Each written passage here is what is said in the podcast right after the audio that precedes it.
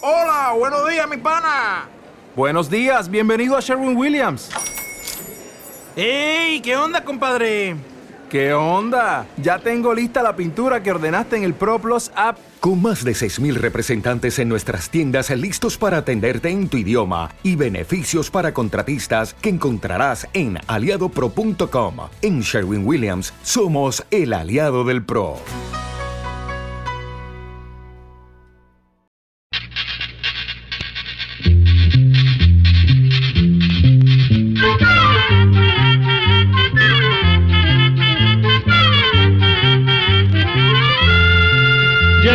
Todo, llegó la escuela, llegó la escuela, llegó por radio.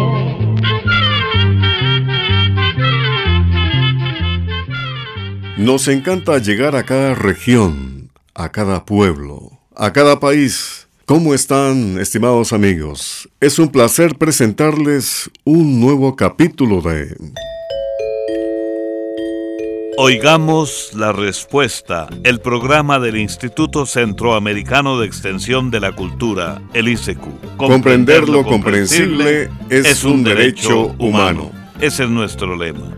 Hoy vamos a saber si existían los chinos en la época de Jesús. Gracias a una de las preguntas que ustedes amablemente nos envían, sabremos acerca de la próstata. ¿Y realmente existió el jardín del Edén? Con el entusiasmo de siempre y la gratitud por la amable atención que nos prestan, damos inicio entonces al programa de hoy. La primera consulta nos la hizo llegar la señora Fátima González, quien nos ha escrito desde Chontales, en Nicaragua, y así dice su consulta. Quiero saber si existían los chinos antes de que Jesús viniera a la tierra. Escuchemos la respuesta. En realidad, tanto los chinos como muchos otros pueblos ya existían antes de que Jesús viniera a la tierra. En el caso de los chinos, vamos a decirle que en el territorio que actualmente ocupa la República Popular China, los arqueólogos han encontrado restos de culturas que existieron hace unos 10.000 años. Poco a poco se fueron formando las ciudades en este enorme territorio y los primeros grupos organizados alrededor de un rey. La familia de este rey llegó a formar las llamadas dinastías que gobernaron China durante miles de años. Hace unos 2500 años ya había en China un alfabeto compuesto por unos 3000 símbolos. Se había creado un calendario, habían inventado el papel y el sismógrafo para detectar terremotos y florecían la industria, el comercio y la agricultura. Para la época del nacimiento de Cristo, hace dos mil años, reinaba en China la dinastía Han, y vivían en ese país unos 50 millones de personas. Además, el imperio chino había extendido su influencia cultural y política sobre los territorios que actualmente son Vietnam, Asia Central, Mongolia y Corea.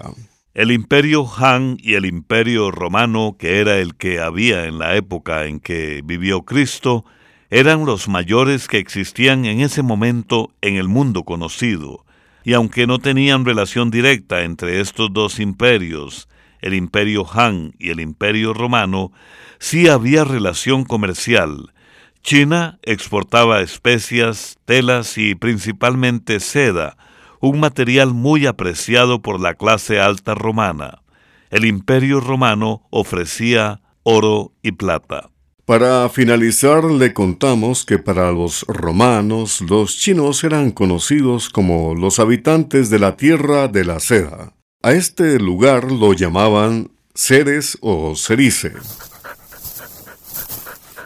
Hay canciones que al escucharlas sentimos como si viéramos una película. César Ramírez Fajardo y Juan Solórzano de Nicaragua interpretan con sabor y ambiente El Pitero. Fui al potrero a arriar los terneros y me fui encontrando un hermoso pitero volví a la casa para traer los perros y estaban toditos hartados de suero. Me metí al piñal, andaba sin luz y salió el pitero diciendo Jesús. Al latido el perro yo puse cuidado y era un pitero que estaba encuevado. Metió a la cueva los jinques con vara y el nueve bandido me escupió en la cara. Uchu, uchu, le dije al Nerón y el perro latía con mucha atención.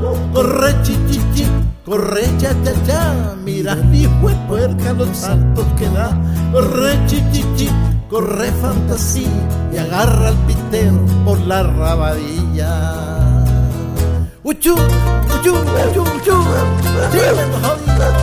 Agarra ese pitero por la rabadilla. Uchu, uchu.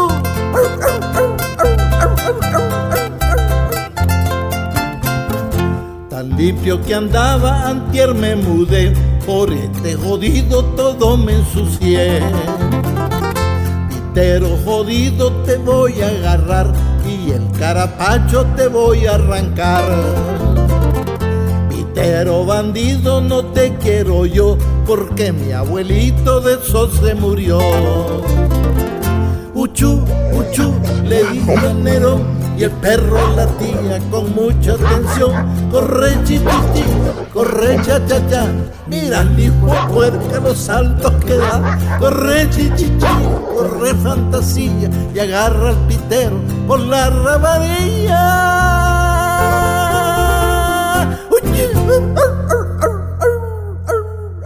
Envíenos sus preguntas al apartado 2948-1000 San José, Costa Rica. También nos puede contactar al correo electrónico isq.org o encuéntrenos en Facebook como Oigamos la Respuesta. Con la cortesía de esta radioemisora compartimos con ustedes Oigamos la Respuesta. Deseo saber si existió el jardín del Edén a como dice la Biblia o es solo un mito o leyenda. Es la pregunta que nos hace el señor Rigoberto III desde Managua, Nicaragua. Oigamos la respuesta. Queremos comenzar diciéndole, don Rigoberto y amigos oyentes, que los primeros once capítulos del Génesis, primer libro de la Biblia, y donde se encuentra la historia del jardín del Edén, no son históricos. Estos capítulos relatan, por medio de historias populares, leyendas y cuentos, enseñanzas importantes que aprovechó el escritor sagrado, inspirado por Dios, para darnos un mensaje de salvación. Por lo tanto, no se pueden entender al pie de la letra. Ahora bien, la Biblia nos dice que después de crear a Adán y Eva, Dios plantó un hermoso jardín en un lugar de oriente llamado Edén. Allí vivirían Adán y Eva. Ese jardín estaba regado por un río que se dividía en cuatro brazos.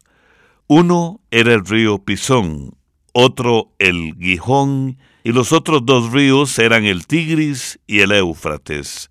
Estos ríos se encuentran en Asia en la región en lo que hoy día es el país de Irak. Con esos datos ha habido personas que han tratado de encontrar ese lugar que relatan las sagradas escrituras, pero hasta el día de hoy no se ha encontrado. Como le decimos, el relato del jardín del Edén fue escrito para que entendamos que el ser humano fue creado en completa armonía, por eso se puede pensar que el jardín del Edén o paraíso se puede encontrar en cualquier lugar del mundo donde reine la paz y el amor entre todas las personas. Desde Panamá nos escribe el señor Maximiliano Fajardo, quien solicita lo siguiente. Quiero saber si el volcán Barú puede activarse nuevamente o está totalmente muerto? Oigamos la respuesta. Vamos a decirle que el volcán Barú, llamado también Chiriquí, se encuentra en Panamá, cerca de la frontera con Costa Rica. El Barú es además la montaña más alta de Panamá. Según los científicos, el volcán ha hecho erupción cuatro veces en los últimos 2000 años, y se calcula que la última ocurrió hace unos 400 o 500 años. En aquella oportunidad, el volcán Barú estuvo arrojando lava y cenizas durante varios años. Los científicos consideran al Barú un volcán en reposo, no un volcán muerto. Por eso no descartan la posibilidad de que pueda entrar en actividad en algún momento. Afortunadamente en la actualidad se han colocado varios aparatos cerca del volcán que avisarían sobre cualquier actividad volcánica con varios días de anticipación. Saludos amigos centroamericanos, estamos muy complacidos de presentarles Oigamos la Respuesta.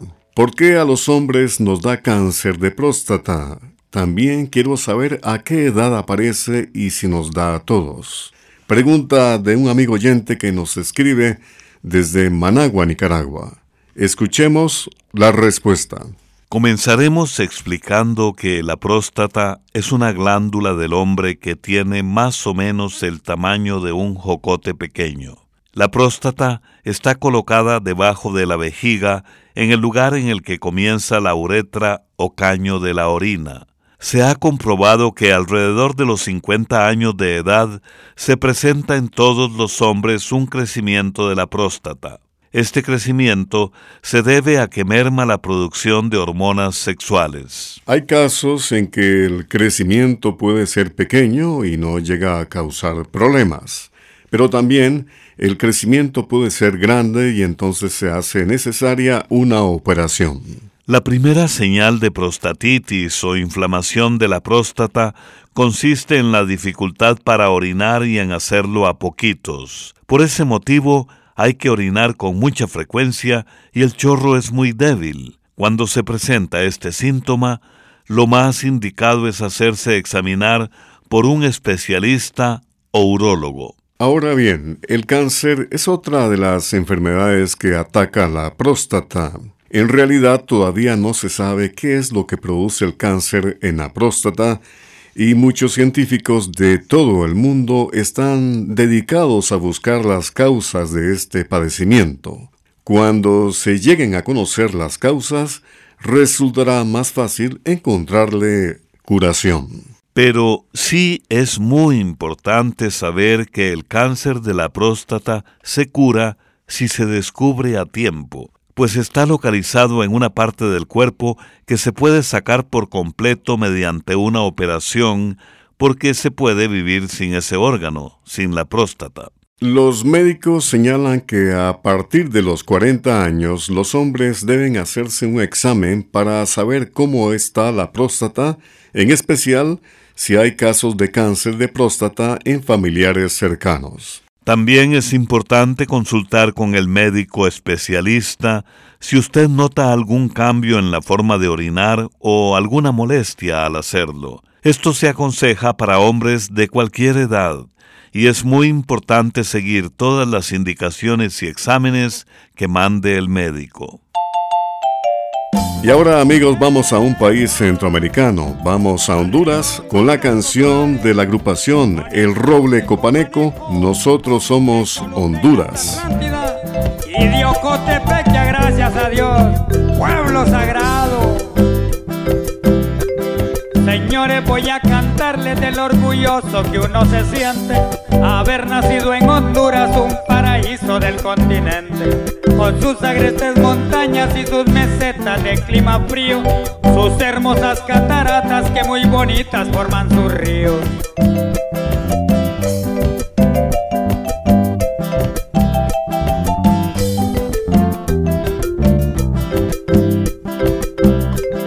Qué linda mi Con su imponente puente mayor, con sus indios chorotegas que son orgullo de la región.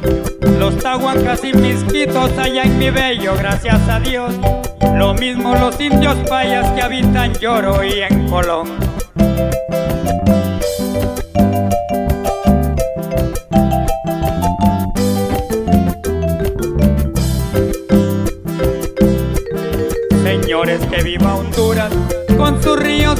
Cuencas. Por mis venas corre sangre, la pura sangre de un indio lenca, del señor de las montañas, del señor del Congolón, aquel que ofrendó su vida por la defensa de la nación.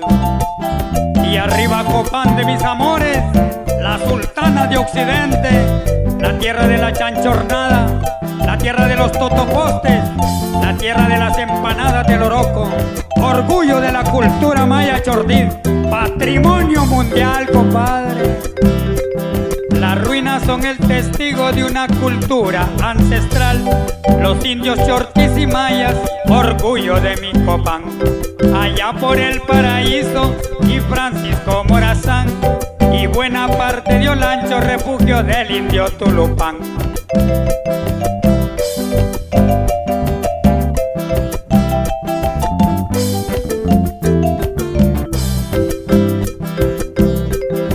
Cordillera de Celaque con tus montañas de clima frío, la tierra del indio lenca y descendientes del gran caudillo.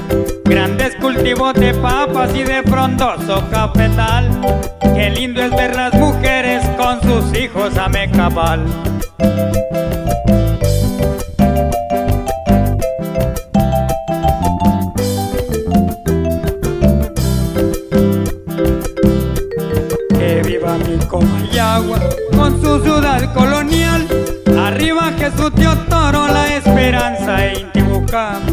Nosotros somos Honduras, nosotros somos de aquí.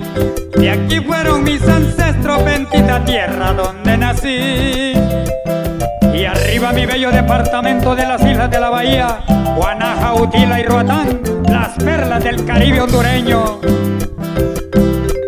Hermosa tierra del Junco, mi Santa Bárbara y sus sombreros. Lloro su lluvia de peces y con la tumba del misionero.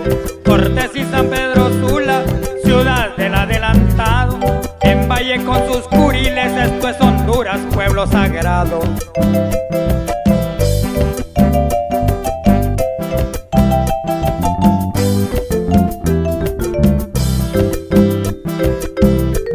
Atlántida de mi vida, en el Caribe enclavado, su bello pico bonito y el refugio cuero y salado. Señores que viva Honduras, con sus ríos y sus cuencas, por mis venas corre sangre, la pura sangre de un indio lenca. Arriba la cordillera de nombre de Dios, la cordillera del Merendón y la cordillera de Celaque, cuna del indio lenca, orgullo nacional. También puede contactarnos a través de un mensaje de WhatsApp al teléfono código de área 506, número 8485-5453.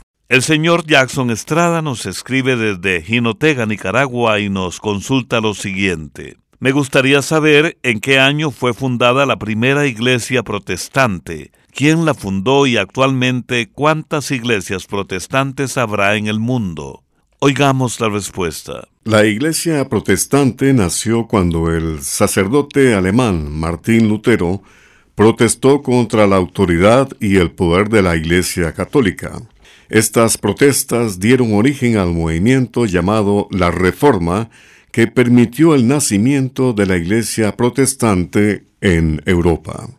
Todo esto ocurrió alrededor de 1521, fecha en que Lutero se separó de la Iglesia Católica y fundó la Iglesia Luterana.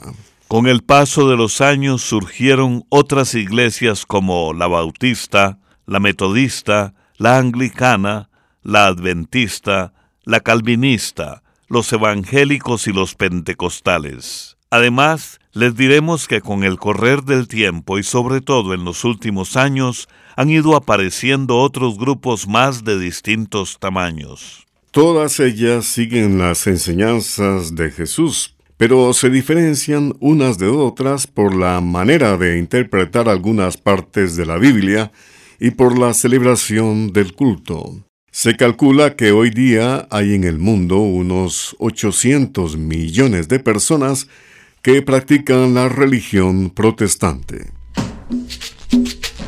En nuestra sección musical viajemos a El Salvador y escuchemos la alegría, el ritmo, el sabor de la orquesta de Elito Barrientos con la canción El Pescador. Que la disfruten. Playa blanca y arena caliente hay rumor de cumbia y olor de aguardiente. La noche es un traje negro, estrella tiene a millares y con rayitos de luna van haciendo los altares. Pescador de mi tierra, pescador de mi tierra, el pescador de mi tierra, el pescador de mi tierra, pescador de mi tierra, pescador mi tierra,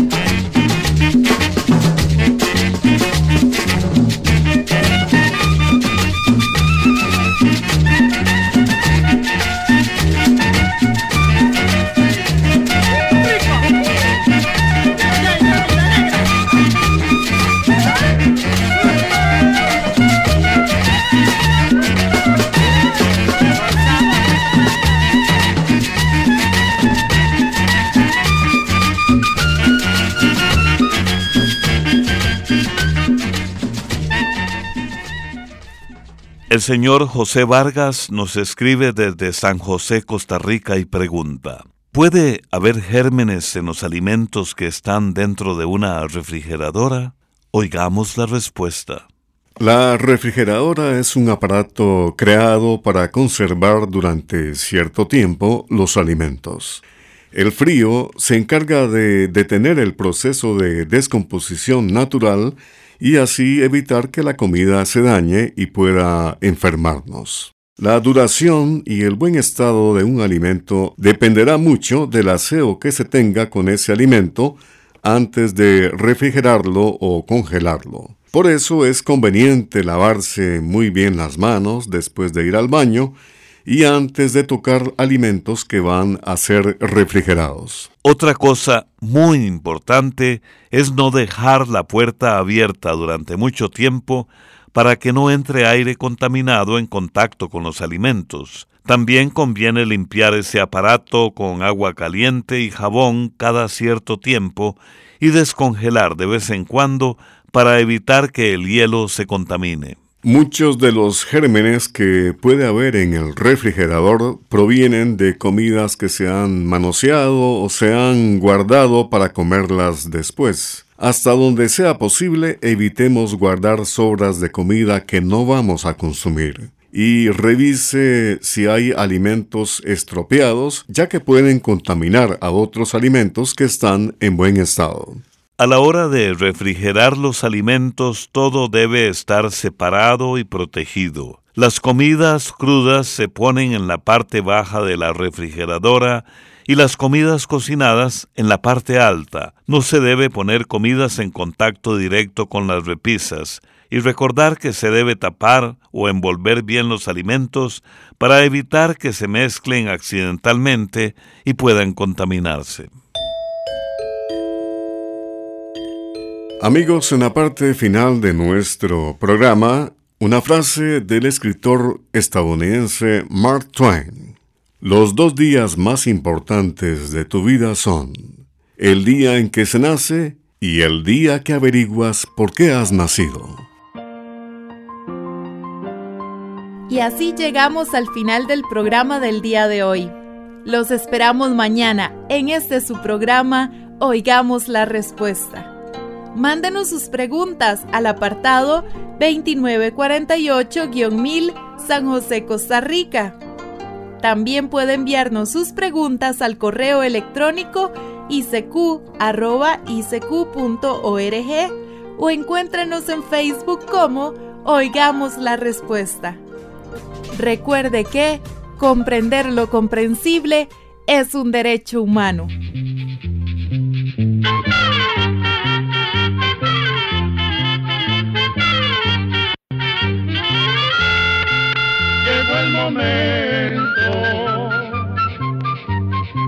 De despedirnos. Se va a la escuela, se va cantando.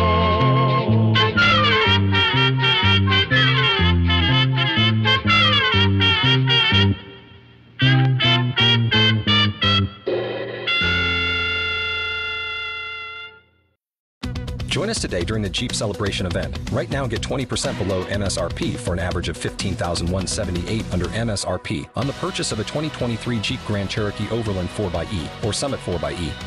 Not compatible with lease offers or with any other consumer incentive offers. 15,178 average based on 20% below average MSRP from all 2023 Grand Cherokee Overland 4xE and Summit 4xE models in dealer stock. Residency restrictions apply. Take retail delivery from dealer stock by 4 1. Jeep is a registered trademark.